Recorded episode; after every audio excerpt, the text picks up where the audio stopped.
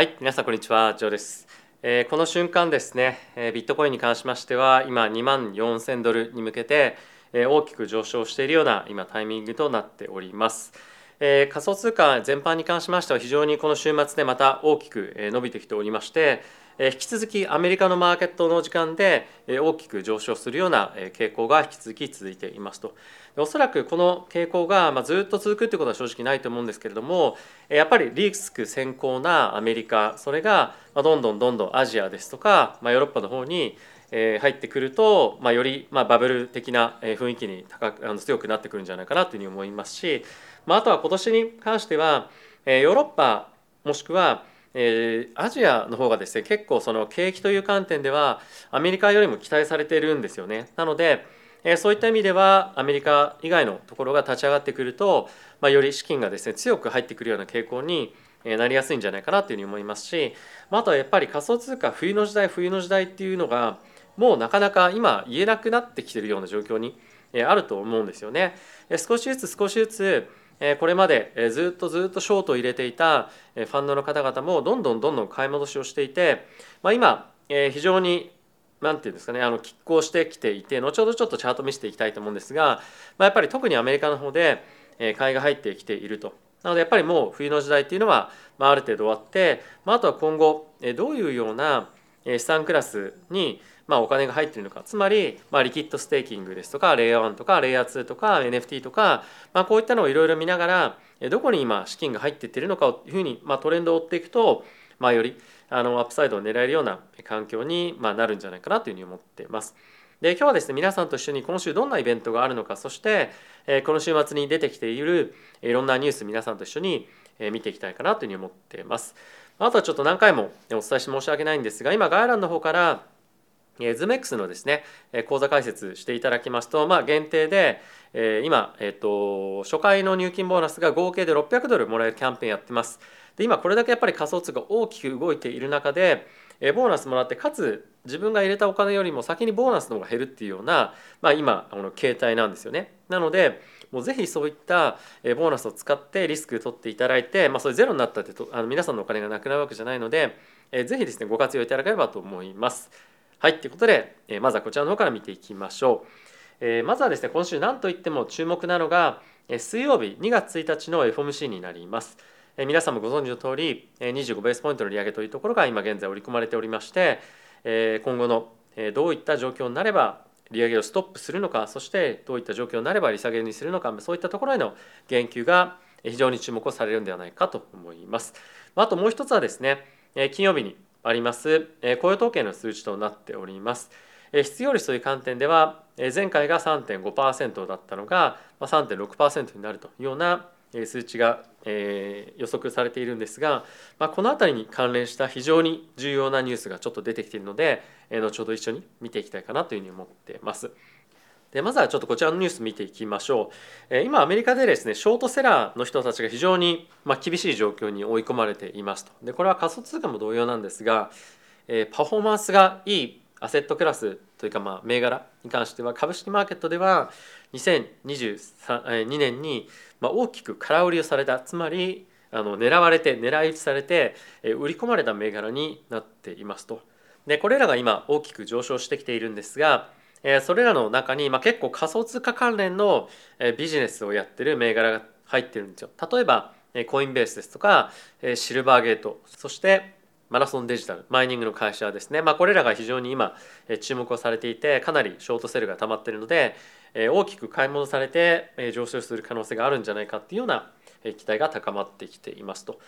でまあ非常にいいことばかりが今あの結構見えることが多いと思うんです。でもう一個見ておきたいのはこちらなんですけれども、えパウエル議長がですね今後直面するであろう、えまあ一つ難題について議論されているんですが、え今物価はまあ徐々に徐々にまあ下落をしていると、まあ、あの伸び率が下がってきているということですね。で、えそんな中今グローバルの経済が、え特に中国周りを中心に少しずつ回復してくる可能性がまああると。でまあそんな中引き続きえまだまだアメリカはまあ底堅いえ雇用とかっていう数値をえ見せてはいる一方でえ小売りの数値関係がまあ少し悪くなってきていると。でつまりこれ何を言いたいかっていうとまだまだ、えー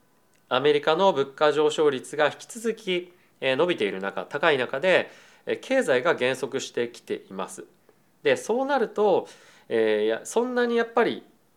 あの早いタイミングで利下げっていうのには難しいですよね。でかつそんな中今注目されているのが中国がゼロコロナの政策を終えたということでグローバルでエネルギー価格の上昇がまた再度起こる可能性があると。そうするともう一旦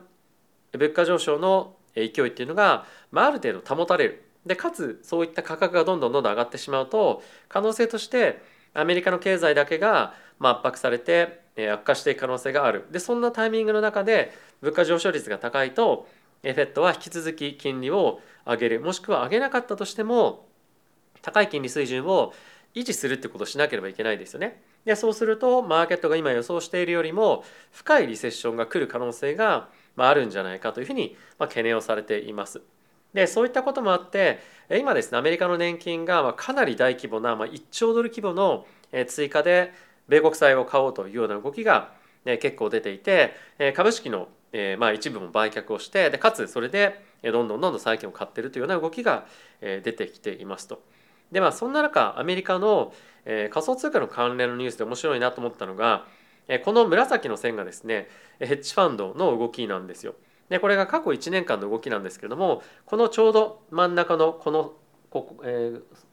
ここかこの線がここですねここの線がちょうど、えー、プラスマイナスゼロの水準なんですがどんどんどんどんこの1年間かけて、えー、もうそろそろ、えー、ネットで買い越しになるんじゃないかというところまで今戻ってきていますと。でつまりもうアメリカのヘッジファンドの方々に関しては、えー、仮想通貨、まあ、特にビットコインですねビットコインを空売りするっていうようなポジションはもう持たないというような今状況になってきていてえどんどんどんどんこれが今後は買い持ちのポジションに変わっていくのかっていうのが今大きく注目をされているような状況となっています。でこんな状況の中ですね今どんなビットコイン状況になっているかというと2万3900ドルというような形ですねまあこれ冷やしのチャートなんですけれども本当にこの数週間で大きく上昇して、ま、信じられないぐらいの加速を今つけているわけなんですがこちらイーサになりますけれどもこちらもイーサで今1655ドルということで直近高値超えよう超えようとしてきておりましてでもちろん今この直近というかその前の FTX のタイミングの高値っていうのも、まあ、まさに超えていくような状況になっていてここを超えていくといよいよ大きな上昇に向かうんじゃないかでプラス今年の3月に関してはイーサの staking が解除になりますよね。でそれによってイーサを staking してもわずか27時間だったかな。で今後は staking して外すとかっていうのが簡単にできるようになると。でそうすると今までであれば staking したかったらずっとロックされてるっていうものがもっと簡易的にできるようになる。でかつ今後イーサを持っていることで、まあ、大体4%ぐらい今の水準だと利回りが入ってくるというような状況になるので、まあ、イーサの staking をする人は今後ものすごく増えるんじゃないか。つまり staking をするために、まあ、イーサを買い集める人がものすごく増えるんじゃないかっていうような今観測が非常に多く強く出ていると。でそういったこともあって今後もっともっとイーサ特にイーサだったりとか、まあ、ビットコインとかを中心にもっともっと買いが入るんじゃないかというふうに言われているので、まあ、もしかするとこのイーステーキング外れるっていうことを、まあ、一つのタイミングとして大きな上昇が起こる可能性もなきにしもあらずかなというふうに思ってます。まあそういったあまり期待が高くなりすぎるとま逆に大きく売られる可能性があるので、まあ、もう少しマーケットがどういった方向に、まあ、そのロックが外れるっていうイベントをえー、まあ考えるのかっていうのは、まあ、見ておかなければいけないんですけれども、まあ、非常に大きな注目のポイントにはなってくるんじゃないかなというふうに思います。まあ、あとは本当に他のトークンも軒並み上昇しておりましてもうソラナも大きな上昇を、まあ、今現在とあの遂げておりますし、まあ、僕が今非常に注目をしている、まあ、マティックですねえこの辺りですとかあとは BNB に関しても大きく上昇していたりですとかもう軒並み本当にアルトコインに関しては大きく上昇しているような形となっております。もういよいよ仮想通貨に関しても、まあ、バブルとはまだ言わないまでも、まあ、かなり勢いがついてきていて NFT 会話も含めてですね本当にこの週末かなり盛り上がりを見せています。で今の状況ではイーサーはですねどんどんどんどんマイナスの発行になっていって、まあ、バーンの方が非常に増えてきていて総発行枚数がどんどん毎日毎日ネガティブになってきているとでこれが今後仮想通貨のアクティビティがもっともっと活発化することによって総発行枚数というのがもっともっと減っていくので、まあ、それによって価格がどんどんどんどん押し上げられていく可能性が、まあ、高くなっていくんじゃないかなというふうに思いますので、まあ、よりいい際の注目が今後集まってくるんじゃないかなというふうに思っています。はい、ではここから仮想通貨の関連ニュース見ていきましょう。えー、まずはですねはい、まずはですねこちら見ていきましょうこれかなり面白いあのニュースだなと思ったんですけれども今あの NFT のマーケットの中で、えー、ポルシェの NFT があるんですけどこれ皆さんご存知でしたでしょうか、えっと、これがですね発行されて、え、買われてで最初ミント割れしそうな感じだったんですけども、まあ、最終的にもともと発行しますよっていうふうに言ってた枚数よりも、えー、発行する枚数を減らしたんだったかな、まあ、それで、え、結構あの価格がフロア価格がどんどんどんどん上がっていったんですが、えー、このポルシェの NFT をあの販売する際に、えー、一つチェックボックスを入れなければいけなかったんですね。でこれ他のプロジェクトではついてなかったんですけれどもどんなチェックボックスだったかっていうと買った価格よりも下落その後ミントした価格よりもマーケットの価格が下がったとしてもリファンドはしませんよって。でなぜそんなことが書かれているかっていうと、ヨーロッパの方ではえっとオンラインで自分の手元に買ったものじゃなくてオンラインで買ったものに関しましては14日間のえー、リファンド、まあ、つまり、ま、返金しなければいけないという義務が売り手側にあるとただしそれを放棄しますよっていうような、えー、内容にチェックボックスになってたんですが他のいろんなプロジェクトに関しては、まあ、そういったチェックボックス言ってなかったんですよ入れてなかったんですよ。でその、えー、そういったこともあって いろんなプロジェクトが、まあ、NFT を販売したタイミングで、えー、ミントした価格よりもマーケット価格が下がったと。でそれで返金してくださいっていうような、まあ、いろんな依頼があったプロジェクトも、まあ、あったらしいんですよね。でただしそれを、えー、まあ何言ってんだっていう感じで、えー、特にアメリカの初のプロジェクトに関しては、まあ、ずっと断っていたんですがヨーロッパの方の法律っていうのは、まあ、そういったいわゆるそのクーリングオフみたいのがあると。でここに来てやっぱりそういった、まあ、あの今法律がもう一旦注目をされていて、まあ、ユーガラブスですとか、まあ、そういったことに対してあの何も対応してこなかった企業に今後いろんな裁判が行われるんじゃないかというようなことが注目をされてきています。でこの中で言われていたのはあのアメリカ系のプロジェクトに関しては、まあ、アメリカのスタンダードがまずグローバルのスタンダードだろうみたいな感じで、まあ、あまりそういった他の国がどういうふうな状況になってるかみたいのは、まあ、調べませんよねみたいな感じで、まあ、結構嫌味が書いてあったんですが、まあ、今後このポルシェのですね NFT のえー、まあそういったチェックボックスをまあ発見したということもあってまああのツイッターでまあ見られてたんですけど、まあ、そういったことが今後、まあ、より注目を集めていくんじゃないかなというふうに思うので、まあ、この先行きっていうのが非常にどうなっていくか、えー、楽しみになるなというふうに思いました。でもう一個ですね、えー、今あのいろんなプロジェクトの中で、えー、結構ですねその Web2 関係の人だったりとか、まあ、あとは過去銀行で働いていた人たちが、まあ、ものすごく採用されるというようなケースがやっぱり増えてきていると。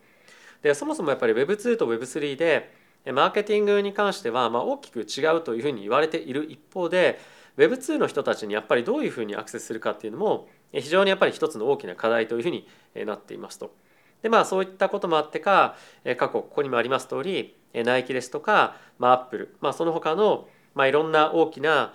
会社の中でマーケティングの戦略を務めていた人たちもしくはファンドとかであれば過去えー、いろんな、まあ、例えばモルガン・スタンレーとかゴールドマン・サックスとか、まあ、あと他の、まあ、いろんな本当に名だたる、えー、金融の企業で働いていた人たちを、えー、クリプト関係に、まあ、雇ったりとかクリプトの人たちを、えー、大手の金融機関が雇ったりとかっていうのが、まあ、ここ最近非常に活発に行われ始めているっていうのが、まあ、注目をされている一つの、まあ、面白い流れなのかなというふうに思ってます。で次なんですけれども、えー、SEC のですね、えー、ゲリー・ゲンズラさんがスキャムかどうかもですねあの見分ける方法っていうのがありますよみたいなことをですね、えー、言っていたと。でまあそれが面白かったのがあの、まあ、あまりにもこの話はうますぎるだろうというのは、まあ、それはスキャムですよねみたいなことを言っていてまあそれはそうだろうなっていうかまあそれは疑う一つのポイントでは、まあ、あると思うんですがまあなんかやっぱり仮想通貨やってる人たちからすると、まあ、もっと見るとこ違うのあるでしょみたいな感じでまああのちょっとバカに一部ではされていたような あの内容の記事だったりえー、まあしたのでちょっとまあ面白いかなと思ってネタ程度にちょっとご紹介をさせていただきました。はいで次こちらなんですが、えー、こちらニューヨークの方で、えーと、議員をされている方なんですが、えーと、FTX がですね非常に、まあ、強くサポートをしていて、えー、当選をしていた方なんですが、えー、中身がですね、まあ、中身っていうかその彼のえー、こういう人物ですよっていうふうに、まあ、言っていた内容っていうのが、まあ、こういうすごくいい大学行っていて、えー、ゴールドマン・サックスで働いてたみたいな感じで言ってたかなでそれがまあ全部嘘だったっていうのが、えー、今回発覚えしたと。で、えー、まあ一つもう一個問題だったのが彼がものすごくクリプトに対してすごくプッシュを、まあ、押す人だったんですよね。でやっぱりこういった中身がないというか、まあ、嘘で、まあ、詐欺罪みたいな感じで今疑惑をかけられているんですけれども、まあ、そういった人を FTX がプッシュしてかつお金もいっぱい出して、まあ、当選させたというかですね、まあ、当選したっていう、まあ、正しいと思うんですが、まあ、そういったことが一つ問題にやっぱりなっていますと。で、えー、まあこういった、まあ、あの詐欺まがいのようなことをしていた人たちを、まあ、やっぱり FTX がサポートしていたっていうのは、まあ、もう一段やっぱりちょっとその仮想通貨関連の業務をしているような会社に対してマイナスのイメージがつくようなニュースになってしまったのかなというふうに思うので、まあ、少し残念に思ったニュースの一つでした。はいまあ、あとはあのニュースの記事としては出ていないんですが、えっと、日本時間のですね、まあ、大体6時7時ぐらいだったかなあの池早さんの、えー、池早パスみたいのがですね出ててそれが free mint なんですが、まあ、本当にマーケットでめちゃくちゃ注目されて、今だと0.3イーサぐらいになっているんですがあの今後今 uti- utility ないですよというふうに言ってるんですけれども今後何かしら utility を考えていくというふうに言っている中で、まあ、日本で最初盛り上がってたんですけども、海外の人たちもあの池早がやっているプロジェクトならあの買いたいみたいな感じで、まあ、どんどんどんどん海外からも今注目をされていて、まあ、これまで本当に池早さんっていうのはあの、まあ、クリプト忍者クリプト忍者パートナーズとかいろいろやっている中でものすごくやっぱり国内で注目をされてきていた一方海外からここ最近の注目度が非常に高く上がってたんですね。で、えー、一つ一人まあ有名なあの日本のマーケットも追ってる、えー、ボワードエープの、えー、エープシャンっていうエープシアンかな？エープシアンってそのツイッターのアカウントの方も、まあ、すごい日本にプロジェクトがあるみたいな感じで、まあ、言ってくれていたんですけども、まあ、今回ついに、まあ、本当に大きな波がですね日本の NFT マーケットに対して、まあ、来てるような感じで、まあ、ものすごく注目をされていますと。で今後おそらく日本のマーケット特に NFT に関してはものすごく注目を集めていくような形に特に池谷さんのプロジェクトに関してはなっていくと思うので、まあ、そういったあのことも含めて NFT のマーケット日本のマーケットを見ておいても面白いのかなというふうに思いました。はいということでいかがでしたでしょうか？ビットコインイーサリアムえその他のトークンどんどんどんどん上がってきていてまあ、あのちょっと怖いぐらいになってきていますが、まあ、僕は相変わらずえコツコツコツコツ毎日買っていくということをえ継続してやっていこうかなというふうに思ったりはえしてます。ボラティリティが非常に高いということもあったりですとか、まあ、あとはやっぱりあの今僕もポジションを積み上げてはいるんですけれども、まあ、ボラティリティが高い asset class だからこそ、えー、まあ割合をそんなに高めすぎるっていうのも、まあ、あの危ないかなっていうのも正直ありますと。でこのえ週末の前のタイミングでメンバーシップの方向けにズーム会っていうのをですね2回合計で2時間ちょっとですかねやらさせていただいたんですけれども、まあ、そこでいろんな質問自分の今のアセットの状況とか投資の方針とかも含めていろいろとお話をさせていただきましたあの本当にすごくあのいい時間が過ごせたんじゃないかなというふうに思いますしあとはまた対象メンバー以上の方とは、えっと、2月ですかねえー、日本でオフ会もできればなと思います。まあ、あとは今後ちょっとあの別の質問形で質問とかも受けて、まあ、それを動画にして質問に答えていくっていうことも、まあ、やってっても面白いかなというふうに思ったので、えー、10以上のメンバーの方っていうのは動画が見れるようになっていると思うので、まあ、そういったところのま質問を答えるというような、ま、動画も今後、え、作っていければなというふうには思ってます。えー、本当にもうたくさんの方にメンバーシップ参加していただいて、えー、ありがとうございます。まあ、あとはえいろんなサポートをいただいて、まあ、いろんなレポートですとかいろんなデータにアクセスできることになって、まあ、ますますいろんな発信というのが今後、えよりできるようになっていくんじゃないかなというふうに思います。で今あの LINE の方でメッセージを送らさせていただいていると思うんですがあのチャートとかがちょっと送れないので、まあ、それが不便だなというふうに正直思っていて別の形式取ってもいいのかなっていうふうにまちょっと思ったりはしていますので、まあ、あのまたえそういったアナウンスメントっていうのもメンバーシップの方でさせていただければと思ってます。はい、ということで皆さん今日も動画ご視聴ありがとうございました。また次回の動画でお会いしましょう。さよなら。